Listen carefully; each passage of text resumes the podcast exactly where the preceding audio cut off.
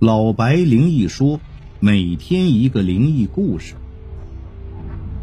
话说这个故事呢，是发生在太平湾古镇的一个修表店。这个修表的师傅啊，是天生的罗锅啊，所以镇上的人呢，都称呼他为罗师傅。这个罗师傅啊，你别看他这个鸡胸驼背的，长得挺猥琐的，但是呢，修表的这门手艺啊，在太平湾安身立命。还娶妻生子，这小日子过得还挺滋润的。尤其是这个近些年呢，开始流行这个收藏淘宝之风，经常有不少这个城里的爱好者呢，就远道来到这里，到他这修表店呢，淘换一些老式的钟表。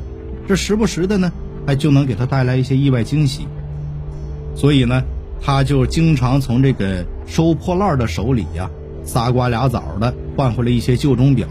赶上运气好呢，一转手他就能赚上几百上千块。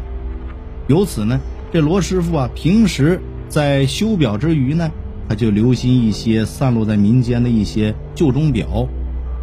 这有一天晚上呢，这罗师傅正在关板锁门的时候，一个收破烂的一个老头就骑着三轮车来到门前，说呀，他收到了一个老式的落地钟啊，过去那个大钟特别大。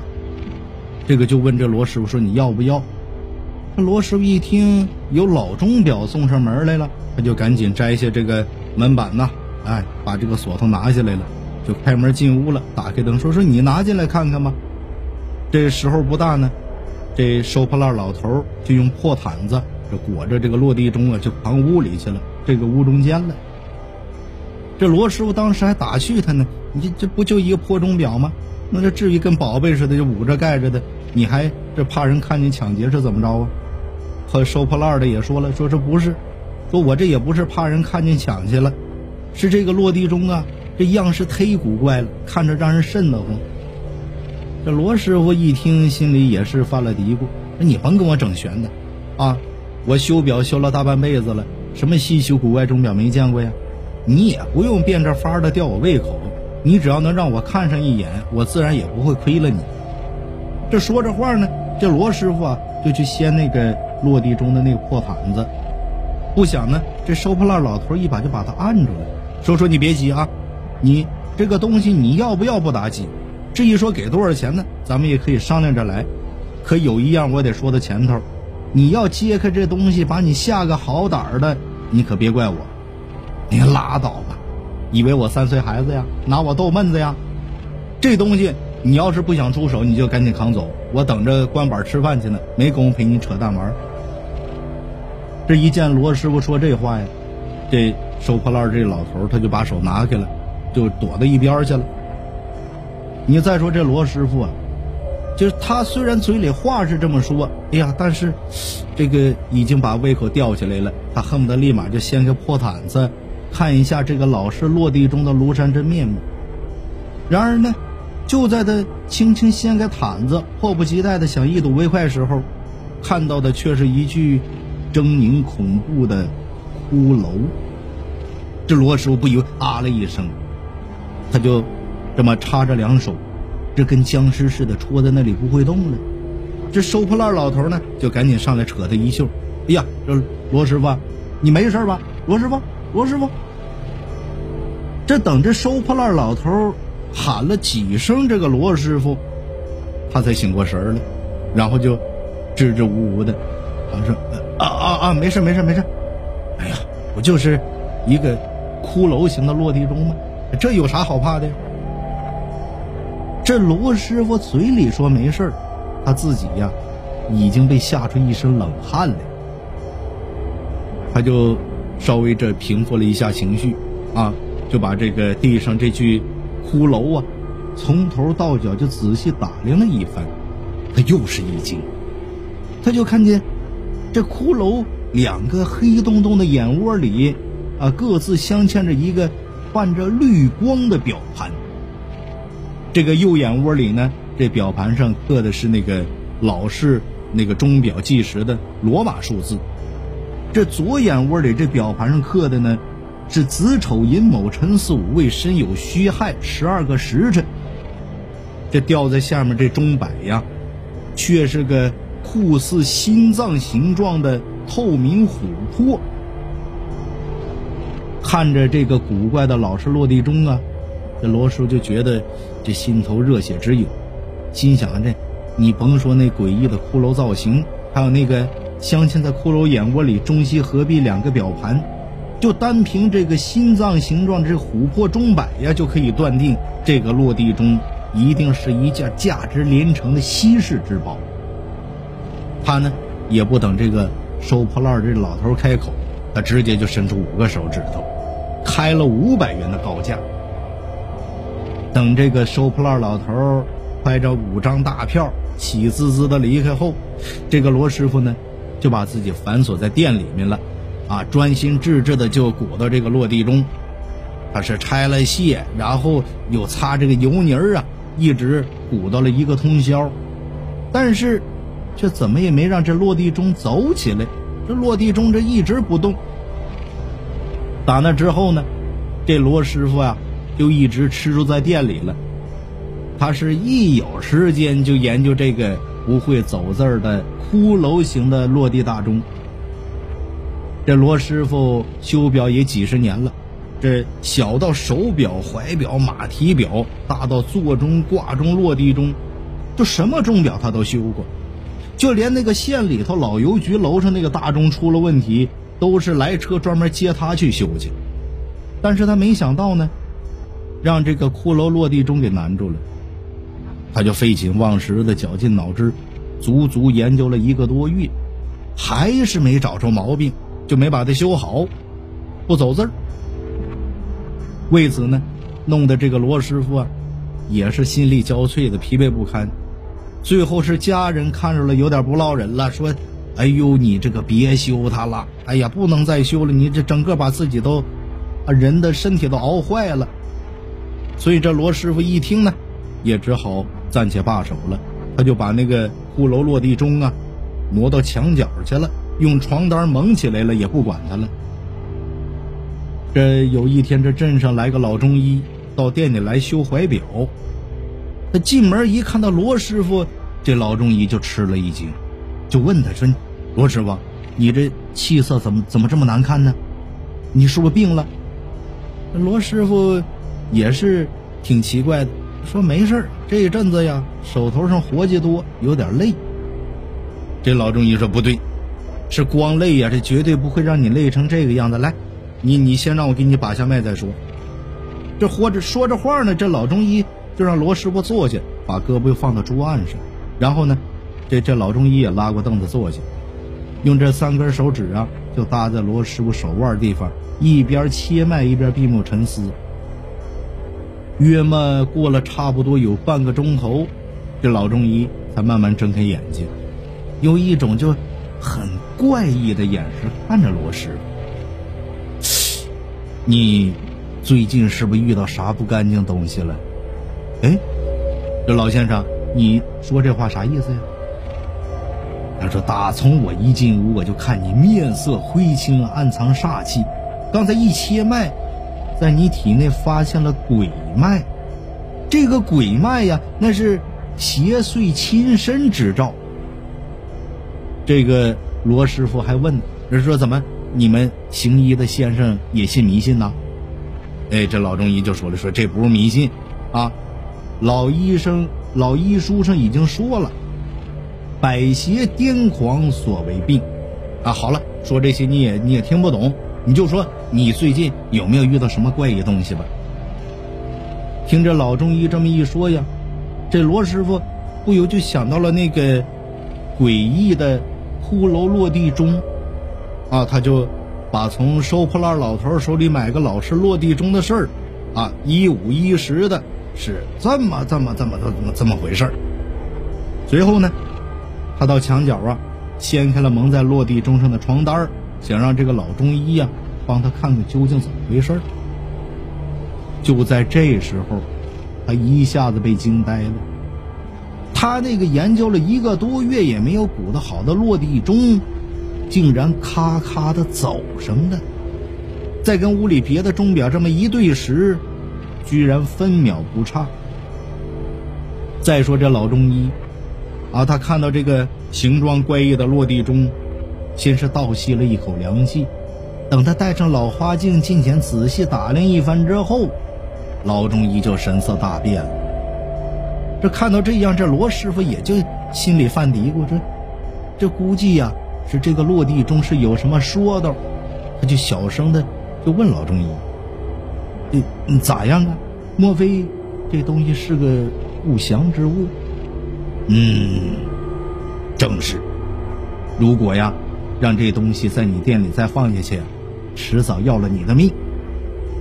这罗师傅就一脸疑惑的看着老中医。哎呀，你你咋说这么邪乎呢？啊，这东西到底有什么说道啊？他咋就会要人命呢？这老中医就跟他说了，说这个骷髅落地钟啊，它是一个鬼钟，啊，与他相伴的时间长了呢，就会被他吸进精血而亡。接下来呢？这老中医啊，又给罗师傅讲述这鬼钟的来历。要说起这鬼钟啊，就得打从这个清朝年间说起。啊，说清朝那时候啊，滦河流域连遭水灾，沿河两岸生灵涂炭，民不聊生。但是州府县衙的官员们却靠这个水患呐，大发奇财，发发这个灾难财，啊，对朝廷拨下的赈灾钱财呢。层层扒皮，处处截留，结果这个赈灾的钱财呀，都装进各级官员的口袋里了，老百姓都没得着。而且呢，他们又巧立名目，横征暴敛，中饱私囊。因为这里面啊，它地处的是京畿东隅，挨着皇都啊，挨着京城，这个地方官员呢和这个京官啊，基本都是勾搭连环，狼狈为奸。所以呀，这关系网啊是盘根错节的。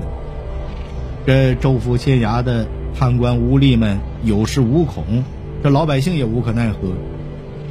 这有一年呢，这南方茅山的一个老道就带着这么一个诡异的骷髅落地钟，就到了这个滦河岸边的太平湾古镇，说这个落地钟啊，名叫鬼钟，是贪官污吏的克星。这个钟，它一旦响的时候啊，那个可声传方圆百里之外。就但凡这个贪官听到这个钟声，就会肝胆俱破，立时丧命。一听说这个鬼钟这么神奇，大伙呢就在这个太平湾古镇上啊建了一个道观，把它供起来了。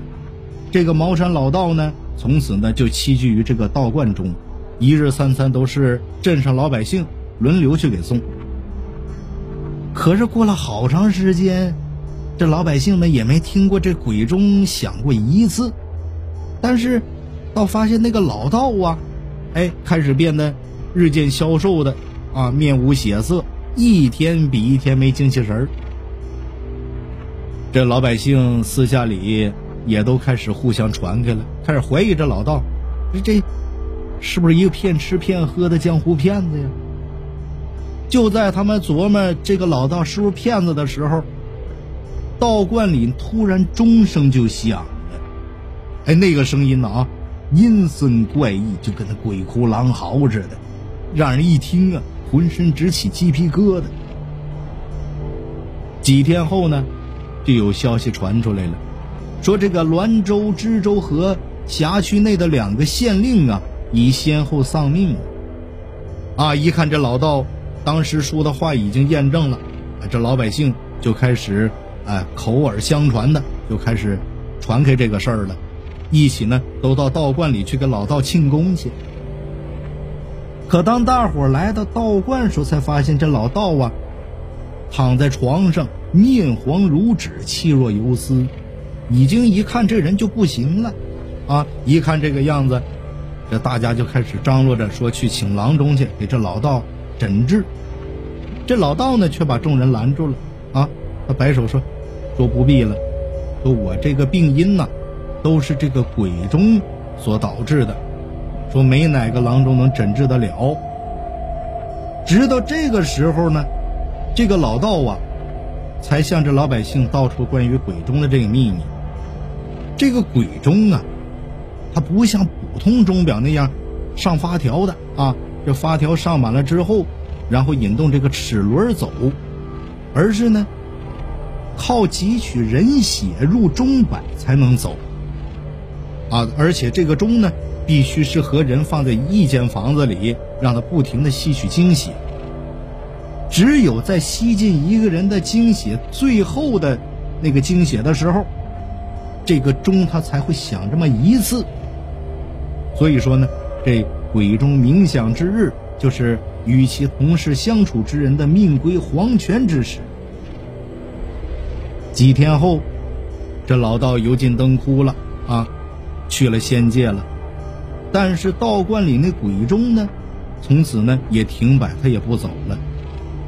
一直到后来呢，呃，有人被贪官逼得山穷水尽、走投无路了啊，就铤而走险的进道观里，鬼钟这才重新走动起来。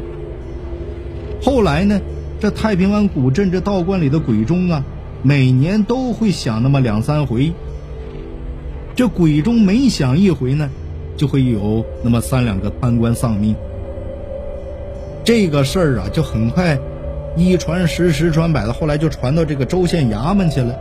官府就以妖言惑众的罪名，就把太平湾古镇的这个道观就给拆了。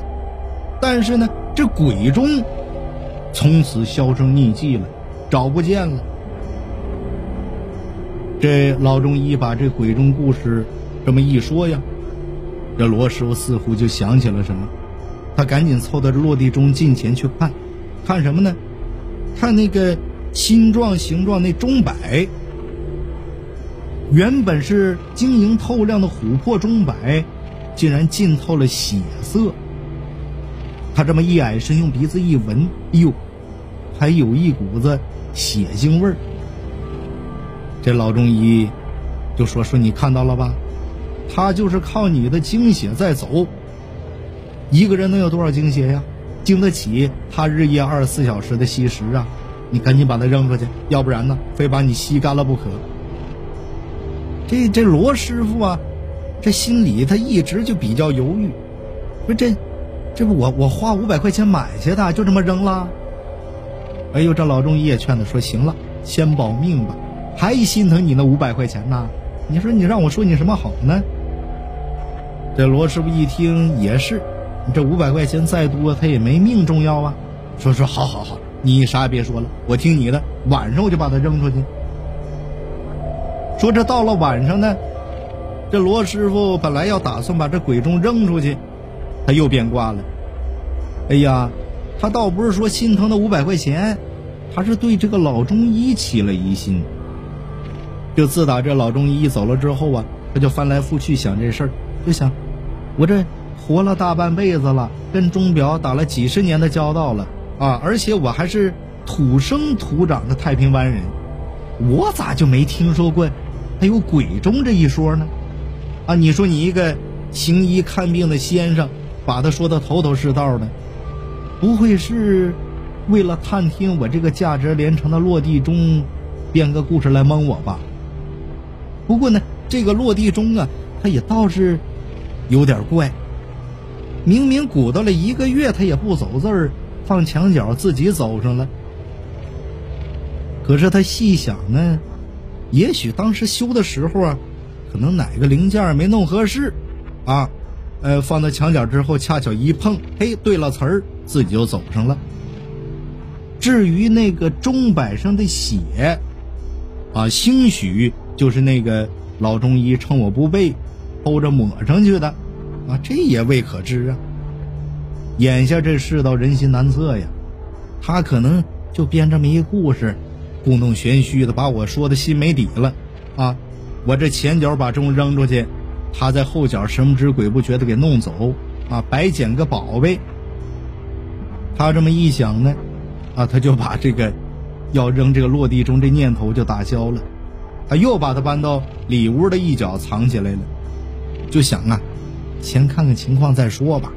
啊，如果这老中医说的是实话，那自己身体肯定会有变化呀。等到那时候啊，再把它扔掉也不迟。不料呢，就因为这罗师傅这么一想啊，把他自个儿给害了。这个鬼中汲取人的精血呀，就跟那个温水煮青蛙一样，最开始是察觉不到的，等你能察觉到的时候，你想扔也扔不掉了，来不及了，啊，就像被这个鬼中摄去了魂魄一样，一时一刻也离不开他了。三个月后呢，这罗师傅病故身亡了。据说呀，这罗师傅去世的当天夜里呀。太平湾的人都听到了一个怪异的声音，说这声音似鬼哭如狼嚎，更像从地狱发出的鸣冤叫屈声，阴森恐怖的，让人听了就不寒而栗。又据说呀，也就是那天晚上，太平湾镇的镇长和县里某部门的两名要员，死在了一家高档娱乐城的。豪华包厢里。以上呢，呃，就是老白今天为您讲述的鬼中的故事。